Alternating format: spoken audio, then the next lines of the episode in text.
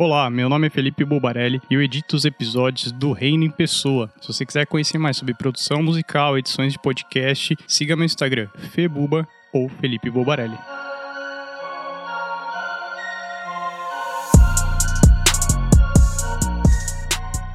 Fala comigo, tudo bem? Eu sou o Felipe Gibran. E eu sou o Walter Pinheiro. Eu sou a Pamela Campos. E esse é o ORPcast, o podcast do Reino em Pessoa.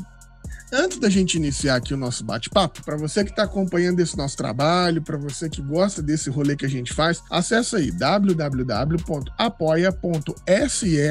ORP e nos ajude, nos paga um cafezinho, seja uma colaboradora, seja um colaborador desse projeto. Esse recurso a gente utiliza para fazer as edições, gravações, pesquisas, né? Para fazer toda a produção desse conteúdo. Esse episódio tem o oferecimento da editora Recriar, a editora com as melhores publicações do Brasil e também da Faculdade Unida de Vitória. O melhor curso de teologia EAD do país. Inclusive, nós estudamos lá. A Faculdade Unida de Vitória, inclusive, agora tem mestrado e doutorado, hein? Bom demais, vou mestrar lá.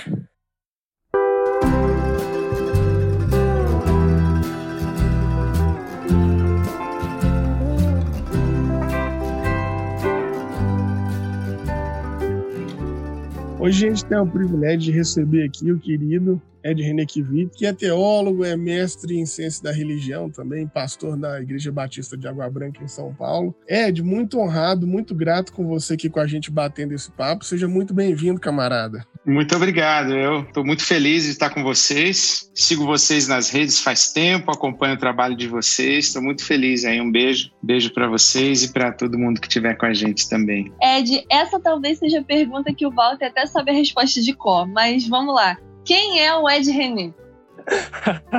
Uau, eu não sei, melhor ele responder então. O que eu sei tá nas bios da internet. Quem é o Ed René? O que você quer que eu fale? Como você quer que eu me apresente? O que, que você realmente está perguntando?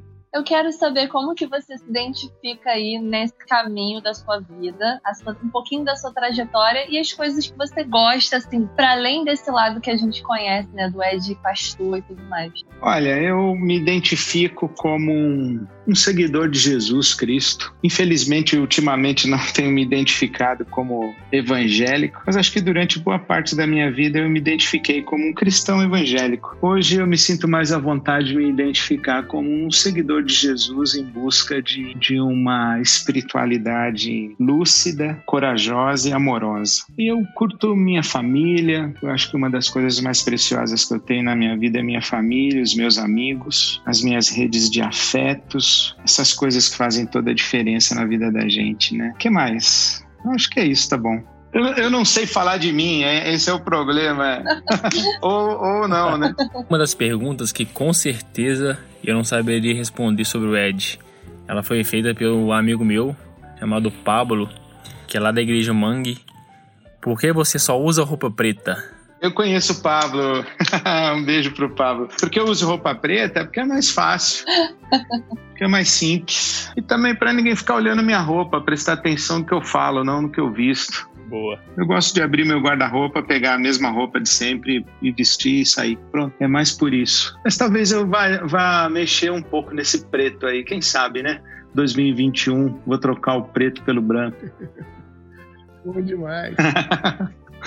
Bandeira branca, eu peço paz, é isso aí. A gente tá precisando, né? Muito, muito. Primeira vez assim que eu vi você foi num evento do Missão na Íntegra, né? O Missão na Íntegra teve aí uma, uma caminhada, assim, muitas pessoas da minha idade, assim, que estavam procurando uma voz, assim, um pouco diferente. Aí encontrei você lá. Depois eu comecei a assistir aquele trabalho que você fazia, dos Talmidim, aquela coisa toda, e, e foi fantástico poder te acompanhar nessa caminhada. Mas eu queria te, te perguntar, assim, como é que foi assim participar dessa, desse conjunto de amigos lá do Missão na Íntegra e também da onde que você tirou essa ideia de fazer esse talmidim, porque hoje quando a gente fala de YouTube e tal, é uma coisa comum, né? É um lugar que todo mundo acostumou com essa ideia. Mas quando você começou com o talmidim lá atrás, não era tão convencional assim a gente ter é, pastores nesse espaço, né? Como é que foi isso? Participar do Missão e da onde foi essa ideia de começar o talmidim? Bom, Missão na Íntegra foi, na minha leitura, olhando para trás, foi um sopro divino. Foi uma iniciativa do Ariovaldo Ramos, meu amigo, e justamente por isso me convidou para os eventos. Eu fui participar e fui encontrando os meus amigos. E a grande necessidade que a gente tinha naquele momento, e que eu acho que ela existe hoje, reconfigurada, mas ela ainda existe hoje, é um ambiente de encontro onde você pudesse estar junto com as pessoas que fazem uma leitura do Evangelho semelhante àquilo que faz sentido para você e dentro de toda a tradição da teologia latino-americana, da teologia da missão integral. E o Missão na Íntegra ele começou com essa iniciativa do Ariovaldo e daqui a pouco se tornou, dali a pouco se tornou um movimento com bastante abrangência, com bastante impacto. Mas eu olho para trás e eu vejo que o Missão na Íntegra foi um sopro divino, foi um, um kairós muito importante, eu acho, para a igreja que estava vivendo aquele período ali no Brasil. Então foi uma experiência muito rica, porque ela foi ao mesmo tempo uma experiência fraterna, uma experiência carismática, uma experiência profética.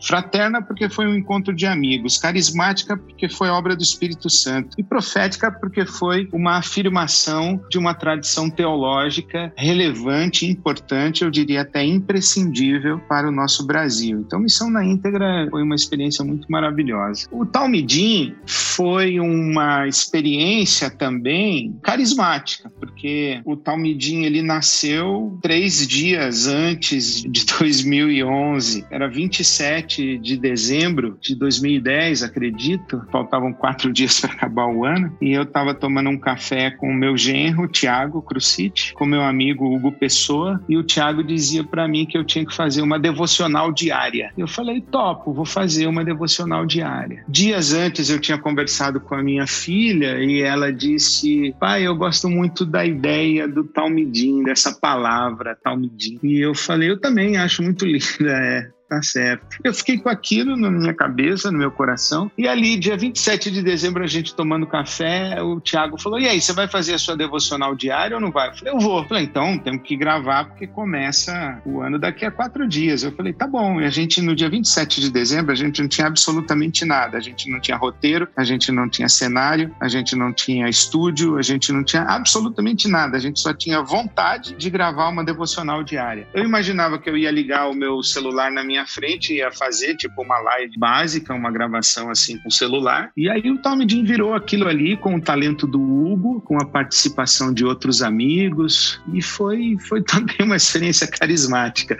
Ela não foi planejada. Aí depois sim a gente fez todo um trabalho de planejamento e que e gerou depois o Tommy Dean 52. Então foi uma experiência carismática também. Então Ed, pensando um pouco na sua caminhada pastoral, você já pensava, ou você tinha uma noção que você seria um pastor de bastante relevância e seria referência para muita gente hoje? Como que você encara é, essa pessoa, essa figura que você se tornou na igreja brasileira, sendo essa referência para muita gente? E como que e como que foi esse processo lá do início da sua caminhada? Como que você pensava isso e como que você tem encarado isso agora? Quando eu comecei meu ministério, ingenuamente ou na pretensão da minha juventude, eu, eu defini três alvos três metas para o meu ministério. Quando eu cheguei na IBAB em 1989, a primeira meta que eu, que eu defini para mim foi que a IBAB seria uma igreja que qualquer pessoa que chegasse no aeroporto ou na rodoviária de São Paulo dissesse ao taxista: me leve na IBAB, e ele saberia onde é. A segunda meta é que eu queria que no domingo pela manhã a comunidade se reunisse e estivessem ali presentes as pessoas influentes na política, na cultura, na educação, nas ações de justiça social da cidade de São Paulo. E a terceira meta, eu queria ali na segunda meta, os formadores de opinião, as pessoas que fizessem a cidade acontecer. E a terceira meta que eu queria era que um dia que em São Paulo alguém pensasse num pastor evangélico, assim como naquela época pensavam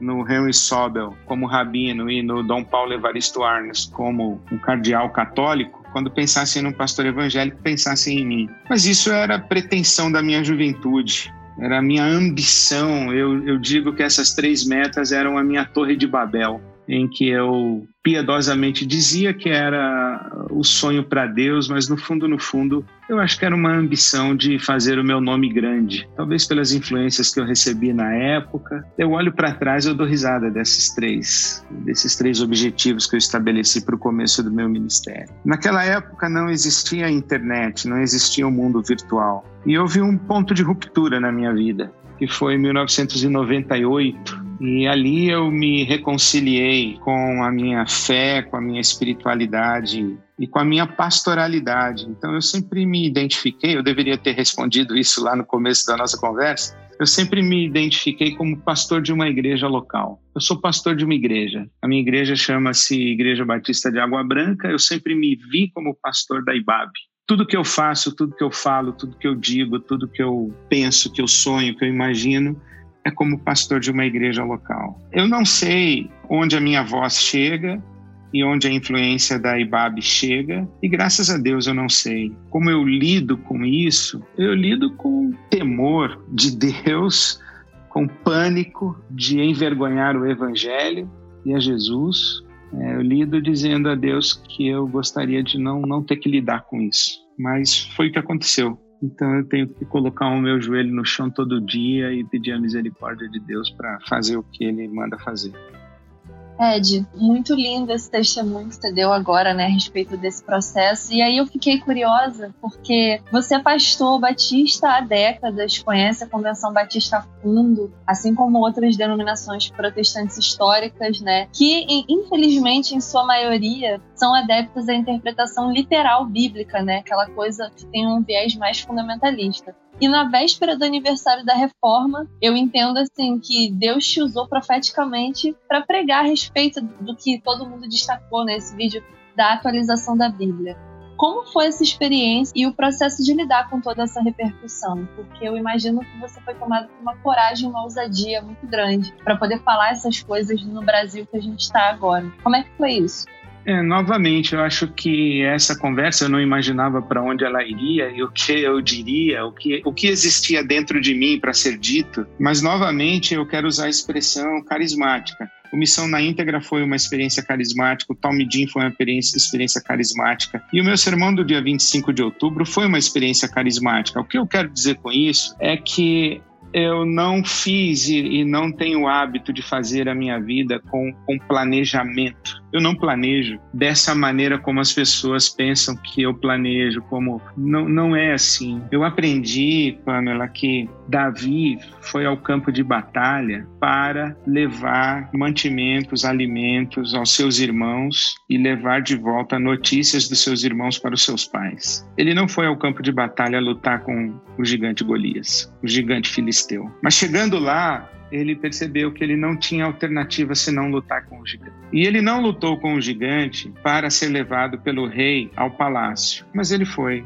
ao palácio e no palácio ele fez o que devia ser feito. E ele não fez o que fez para se tornar rei de Israel. Ele foi fazendo uma coisa de cada vez. E eu acho que na vida da gente acontece isso, a gente faz uma coisa de cada vez. Então, à medida em que eu fui pregando cartas para o novo mundo, lendo o apóstolo Paulo, o Novo Testamento e refletindo sobre essas questões, eu fui percebendo que eu não tinha como fugir de determinadas afirmações e de determinadas palavras proféticas, porque eu estava escrevendo cartas para o novo mundo. E, como eu disse, convivendo com a minha realidade comunitária. Eu não falei o que eu falei para o Brasil, eu falei o que eu falei para a minha igreja local. Eu não sou pastor do Brasil, eu não sou profeta do Brasil, eu não sou apóstolo para o Brasil. Eu sou pastor de uma igreja local. Eu falei aquilo para minha igreja, porque essa é a configuração da minha igreja. E eu me surpreendi, me assustei demais com a repercussão, porque eu acreditava, inclusive, que eu estava falando coisas razoavelmente óbvias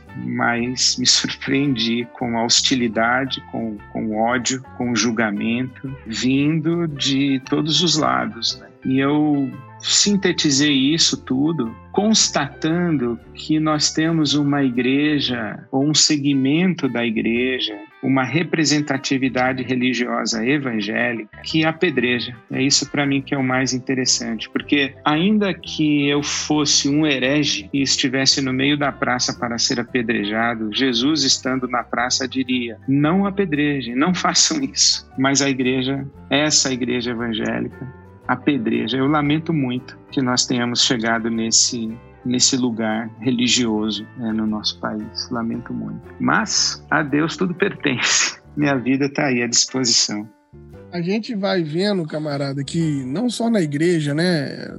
O Brasil, mas como nós estamos aqui imersos nesse ambiente da igreja, da religiosidade, a gente vai percebendo isso. Talvez essa sociedade que já tem uma fadiga, assim, da, da compaixão, uma fadiga da compreensão do outro, não quer mais dialogar, tá nessa cultura do cancelamento, acusa sem prova, não, não tá mais disposta a fazer um, um, contraditório, uma ampla defesa, nada. Tá todo mundo ali de vigília, ou todo mundo olhando, esperando uma fala, uma falha. É, as pessoas já não, já não se importam mais com as trajetórias, com as caminhadas. Importa é o seguinte: quando é que vai falhar? Quando é que vai cair? Porque nesse momento, se é que falha, se é que cai, né? Porque às vezes até sem falhar, sem cair, as pessoas estão condenando e cancelando e tudo mais. E eu fico pensando assim, nesse nosso país majoritariamente religioso, com esse tipo de cultura, o que, que aconteceu com a gente assim no Brasil, Ed? Será que a gente trocou a, a, misericórdia pela militância? Como é que a gente consegue ser cristão e não, e não conseguir dar mais esse braço de misericórdia? Você consegue pensar alguma coisa nesse sentido?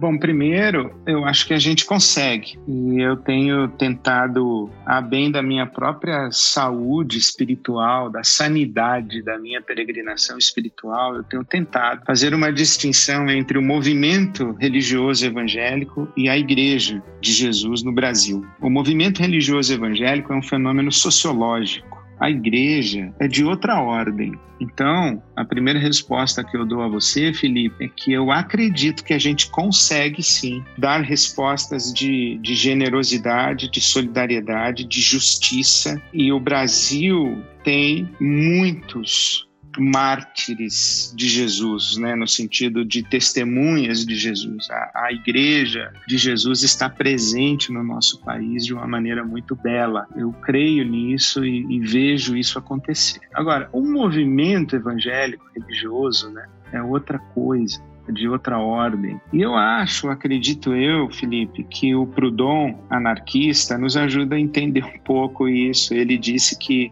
nenhum homem conquista o poder, o poder é que conquista o homem. O poder potestas, né, a potestade, isso é uma, isso é uma força viva que reivindica a lealdade, que captura consciências, que subjuga vontades, cobra fidelidade. Por isso que Jesus falou: ninguém pode servir a dois senhores, ou, ou serve a Deus ou a mamon. O que é mamon? Mamon é o dinheiro elevado à categoria de, de ídolo, é uma potestade. Mamon é o nome de uma potestade. O dinheiro ganha vida própria, sabe? E a partir daí, em vez dele ser usado por você, você é usado por ele. Eu acho que o que aconteceu com o movimento evangélico no Brasil foi isso. Ele foi possuído por uma potestade. Enquanto nós fomos um contingente da sociedade que era minoria, que era desprezada, que era ridicularizada, perseguida, desconsiderada. Enquanto nós éramos um movimento de resistência, de testemunho, e a, a, nossa potência estava na nossa coerência, na nossa integridade, na nossa proclamação profética autêntica. Mas aí a gente foi crescendo, crescendo numericamente, a gente foi construindo catedrais nas grandes capitais, a gente foi ganhando controle das mídias de comunicação de massa, rádio,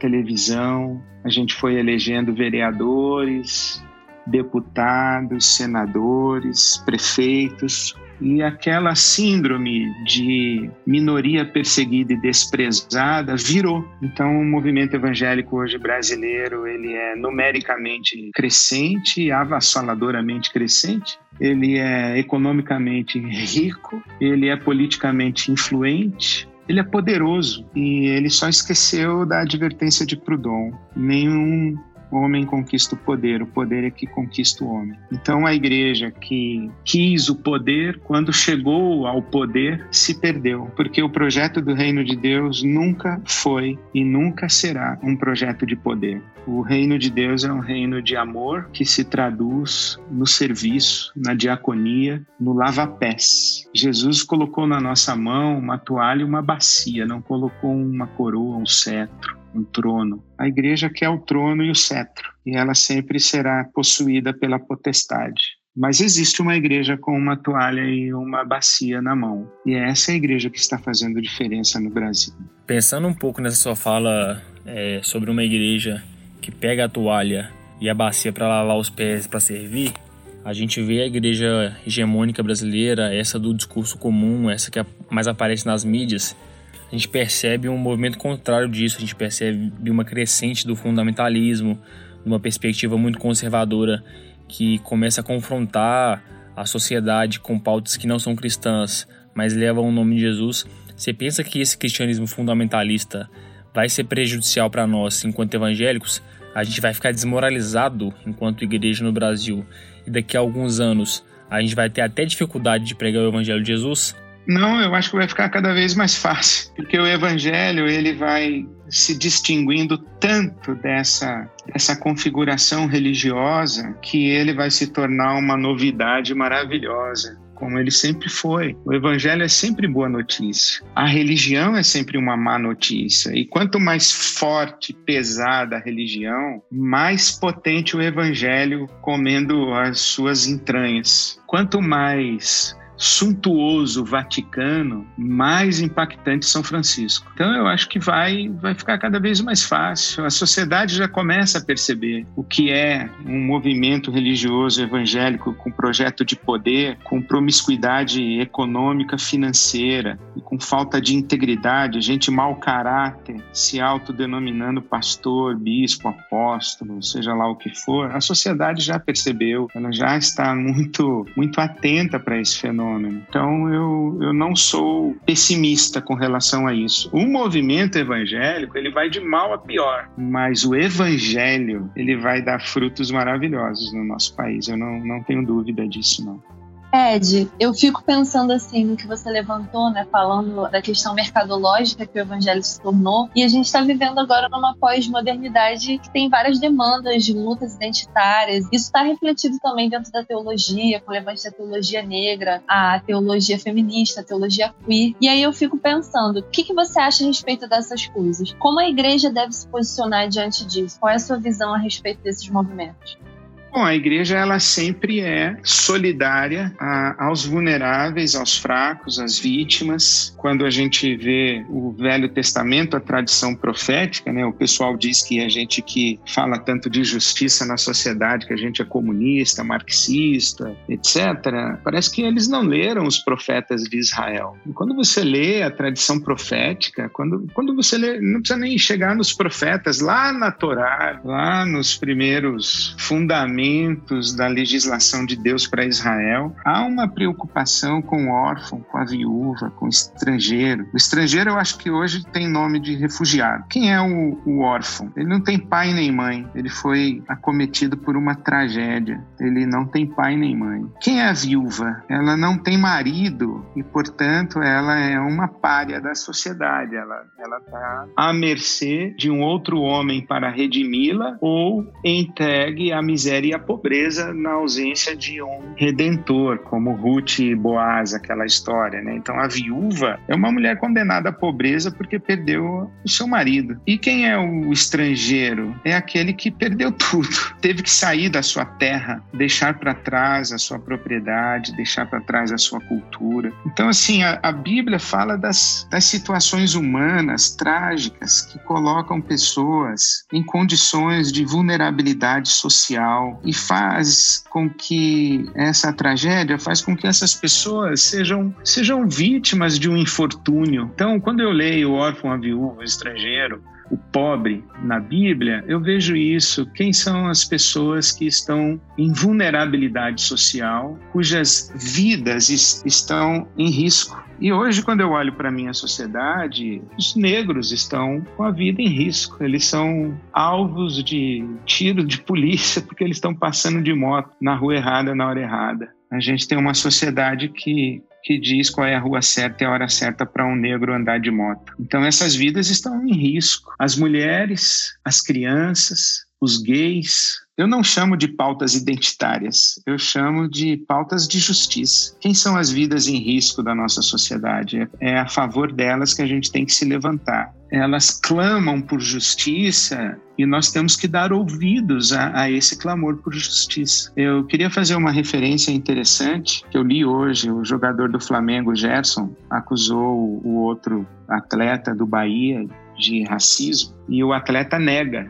que tenha cometido ato racista. Mas a nota do, do time do Bahia, publicada nas redes sociais, foi muito interessante. Eles disseram: nosso atleta nega que cometeu o ato, mas acreditamos que nessas situações a palavra da vítima é a que vale e, portanto, nós já tomamos as providências. Eu achei, achei muito interessante. Eu vejo isso, que nós temos que nos colocar ao lado das pautas de justiça em defesa das vidas que estão sob risco. É um imperativo do evangelho, não é uma questão política ideológica é um imperativo do evangelho. E é o que eu tenho tentado viver com a Bíblia na mão. Não não não é com a cartilha ideológica é com a Bíblia na mão com o evangelho na mão. É isso tem uma coisa que eu acho assim é, curioso, reverberando isso que você está dizendo, é de que quando a gente pega, sei lá, a nossa Constituição, eu fico às vezes indignado como é que a Constituição brasileira, que quer dizer, é um, regramento legislativo de um país, mas é limitado, é humano, está preso no tempo, no espaço.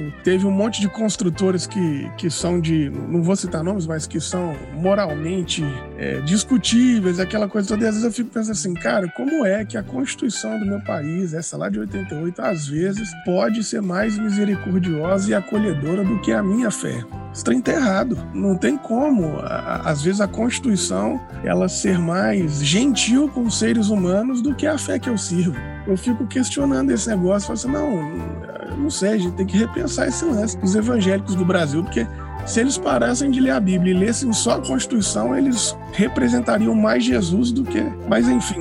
É...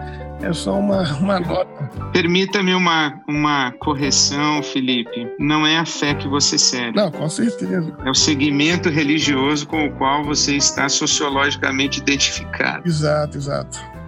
Obrigado, agradeço.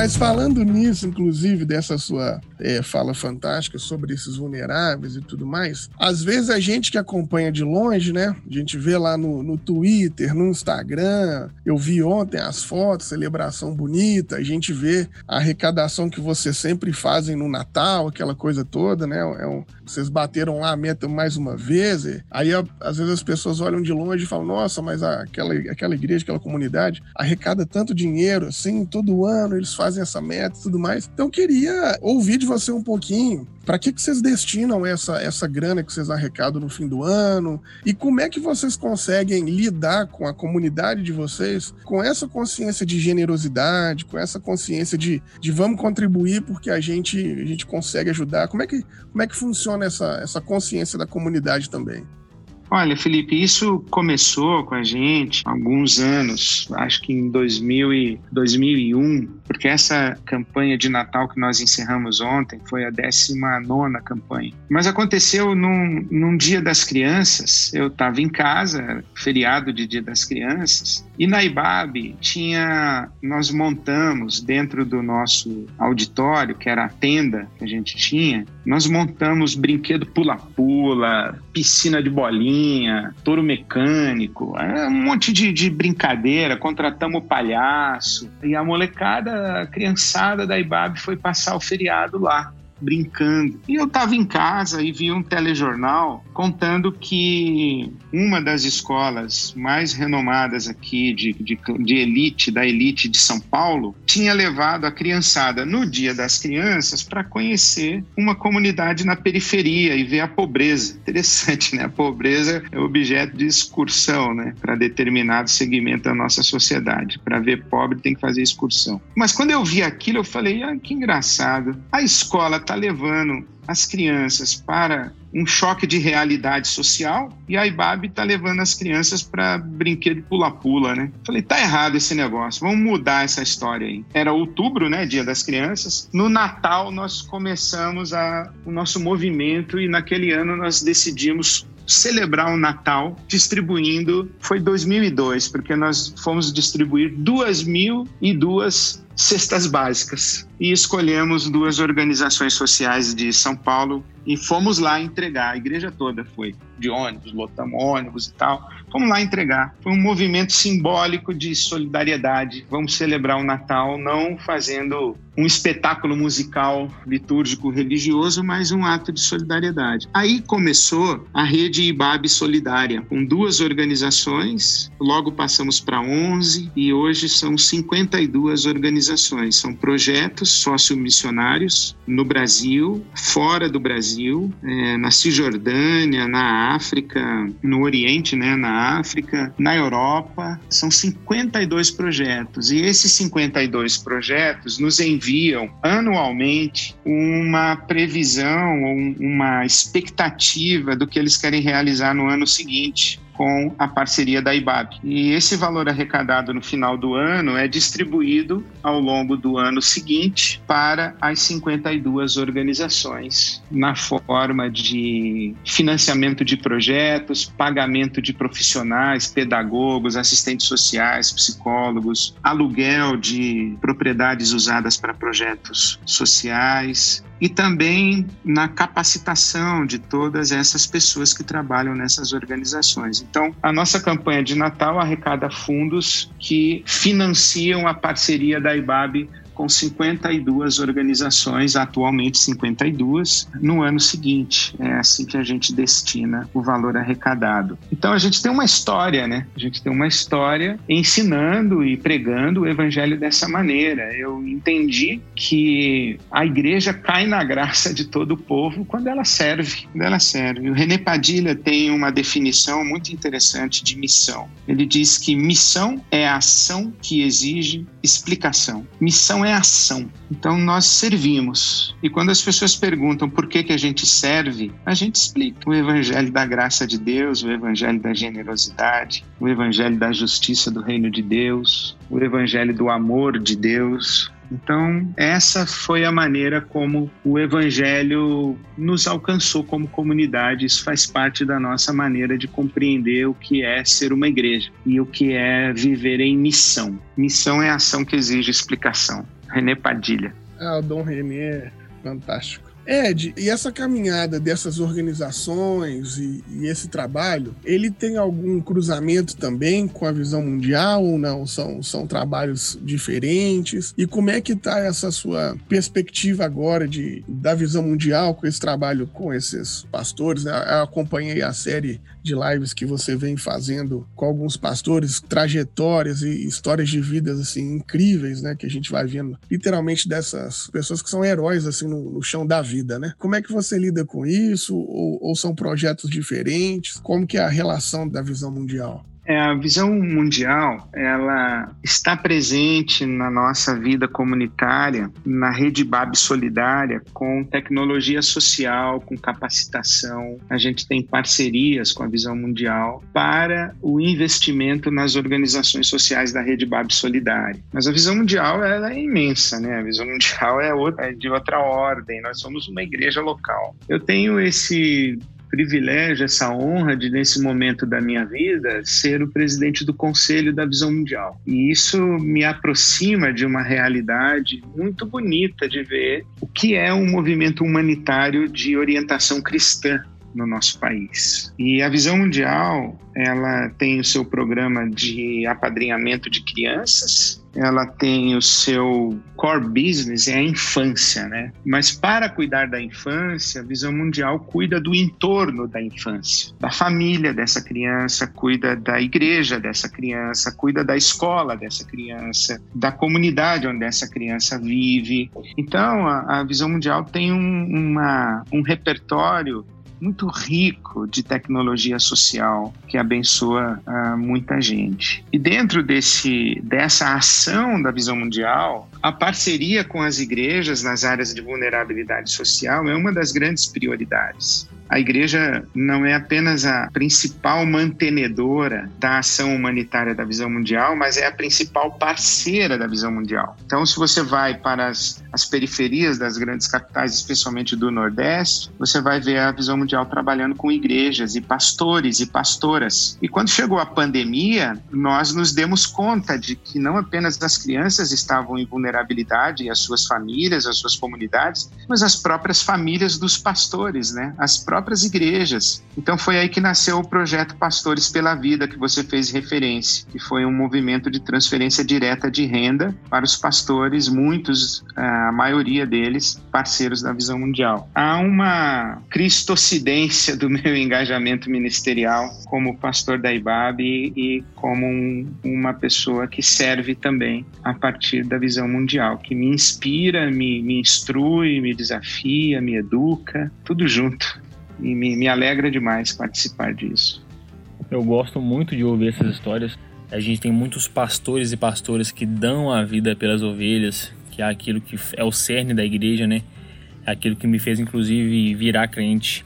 Foi ver a vida de pastores, pastores e cristãos e cristãs misericordiosos, é, se ajudando mutuamente na vida, na caminhada. Foi isso que me impactou e que me fez querer ser parte de uma igreja. Eu vejo, por exemplo, o exemplo do René Padilha que você citou aí. Padilha é um cara fenomenal, um cara que deu a vida pela igreja latino-americana, não só na igreja local dele, mas com uma contribuição teológica, uma contribuição de reflexão e que disseminou né, a teologia de missão integral pelo mundo, não só na América Latina. Mas ao mesmo tempo, ano passado, a gente viu no, no Twitter, né, uma frase de um pastor reformado muito famoso dizendo que a missão integral não existe mais, que a missão integral acabou e que agora que o Missão na Íntegra, aquela, aquele painel lá que tinham você, o Ari, entre outros, agora que esse painel acabou, esses pastores da Missão Integral, eles estavam é, livres para poder ficar votando no pessoal, para poder fazer o marxismo cultural deles,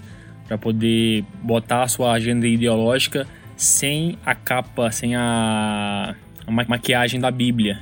E aí eu não entendo isso porque tem você, a Regina, o Ari, é, o, o Capelete, vários homens e mulheres de Deus que disseminam e pregam missão integral. Então eu gostaria que você comentasse um pouco disso. É, qual a importância dessa teologia da missão integral para o Brasil de hoje para combater esse fundamentalismo religioso sectário e que persegue cristãos e cristãs que são gente de Deus que estão dando a vida pela igreja brasileira. Comenta um pouco sobre isso.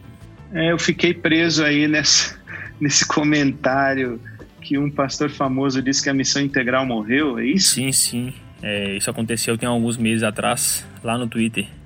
É interessante. É, faz tempo que tem um pessoal querendo que a missão integral morra, né? Mas isso é de uma ignorância toda prova, porque a missão integral não é uma coisa para morrer. Ela é uma realidade da presença da igreja no mundo, do evangelho em perspectiva encarnacional. Então, isso não tem como morrer. Missão integral é o evangelho, não é um negócio para morrer, assim, eu acho não sei nem explicar isso, mas como escola teológica, a missão integral ela é filha da igreja latino-americana. Diferentemente, aliás, né, como dizem, né, que todo ponto de vista é a vista de um ponto e a cabeça pensa onde o pé está plantado, né? Então, os pastores latino-americanos, eles não estavam com os pés plantados em Atlanta, Dallas, eles não estavam com os pés plantados na Califórnia, nem na Europa. Eles estavam com os pés plantados na Bolívia,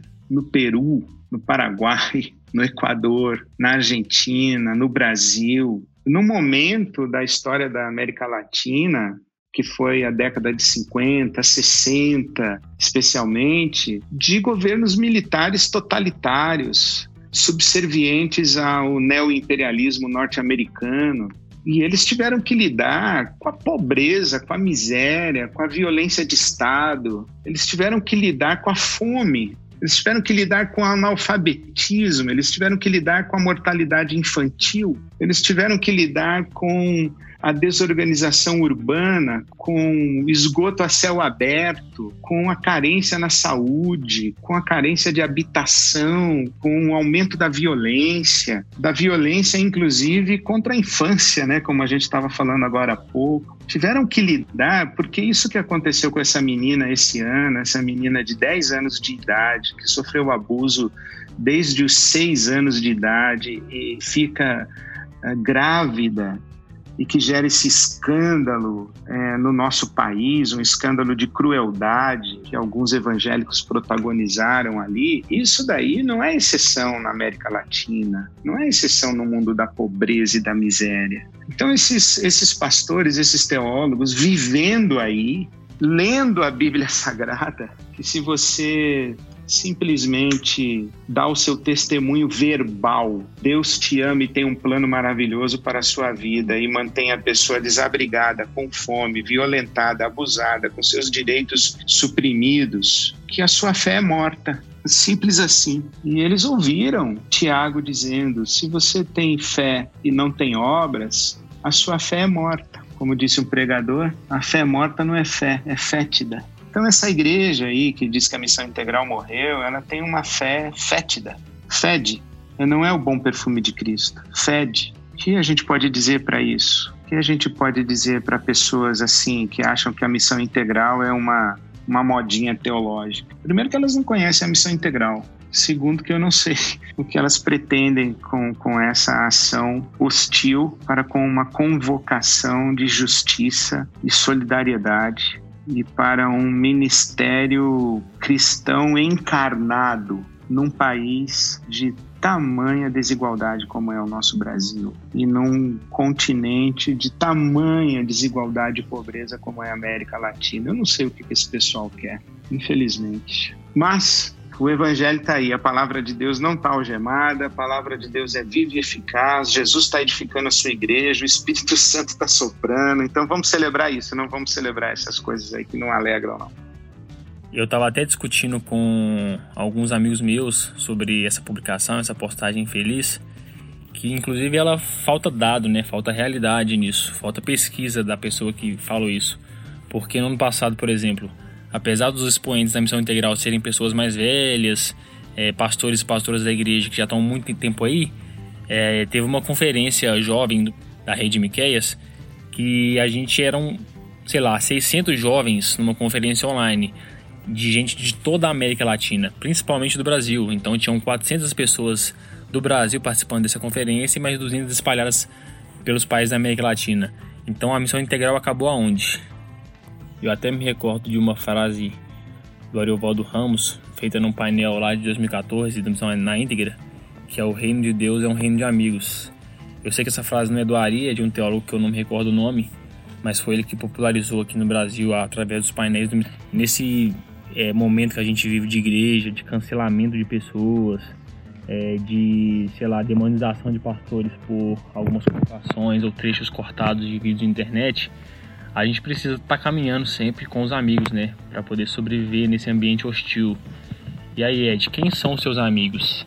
Quem são as pessoas que são referência para você e você pode contar assim no dedo para poder caminhar? Acho que são duas perguntas diferentes. Quem são as minhas referências e quem são os meus amigos? E hoje, é, graças a Deus, isso se confunde um pouco. Então eu tenho referências que hoje são meus amigos, mas eu ainda os trato chamando de senhor, porque para mim eles são de uma outra geração, eles são de outra é, de outro estirpe. Eles estão, para mim, eles estão no degrau de cima, então eu olho de baixo para cima para eles. Mas eles são meus amigos e me querem bem com muito afeto e tenho proximidade relacional com eles. A minha grande referência da minha juventude, do início do meu ministério, foi Caio Fábio. Ninguém me influenciou tanto na compreensão do Evangelho ali no fim dos anos 80, começo dos anos 90, quando eu estava no seminário. Aliás, na década de 80 inteira e começo dos anos 90, quando eu estava começando meu ministério.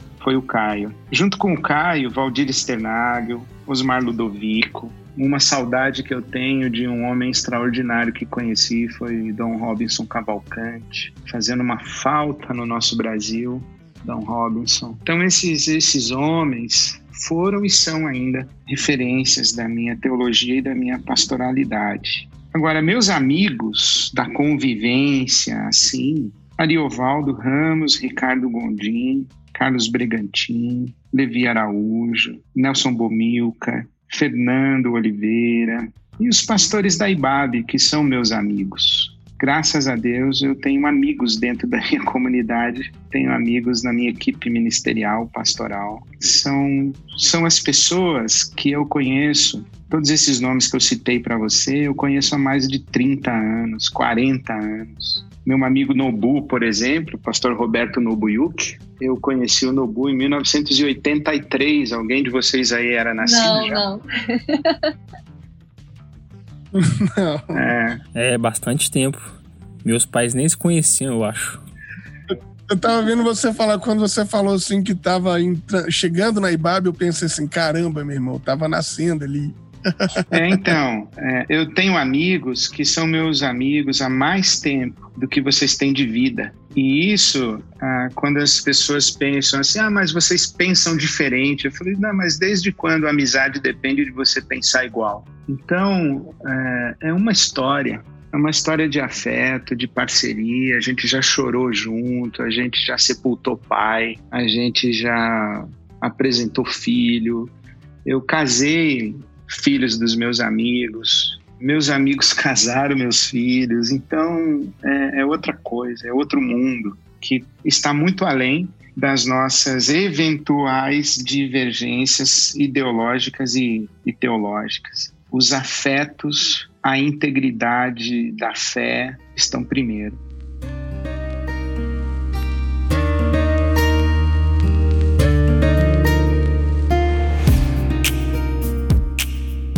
Ed, ainda falando sobre referências, né, e coisas que você tem, assim, leva com você, a gente queria saber quais são as suas leituras agora, nesse momento, se você está lendo alguma coisa, se você tem algumas referências para dar pra gente de filme, até de música mesmo nesse cenário gospel, que teu filho está fazendo um trabalho excelente. O que, que você tem lido, ouvido e, e visto que você pode recomendar pra gente? Bom, eu, eu estou lendo já faz tempo que eu estou sendo inspirado pelo Tomás Halik e ele me inspira porque ele escreve e ele desenvolve a pastoralidade dele, o sacerdócio dele, num ambiente de ceticismo e de ateísmo que me interpela muito. Eu acho que a nossa sociedade tem uma dimensão de busca de sentido da fé. Então, Tomás Halik, ele me fala muito. Os livros dele que tem aqui, por exemplo, Não Sem Esperança, foi um dos textos dessa pandemia para mim. E o Halik escreveu textos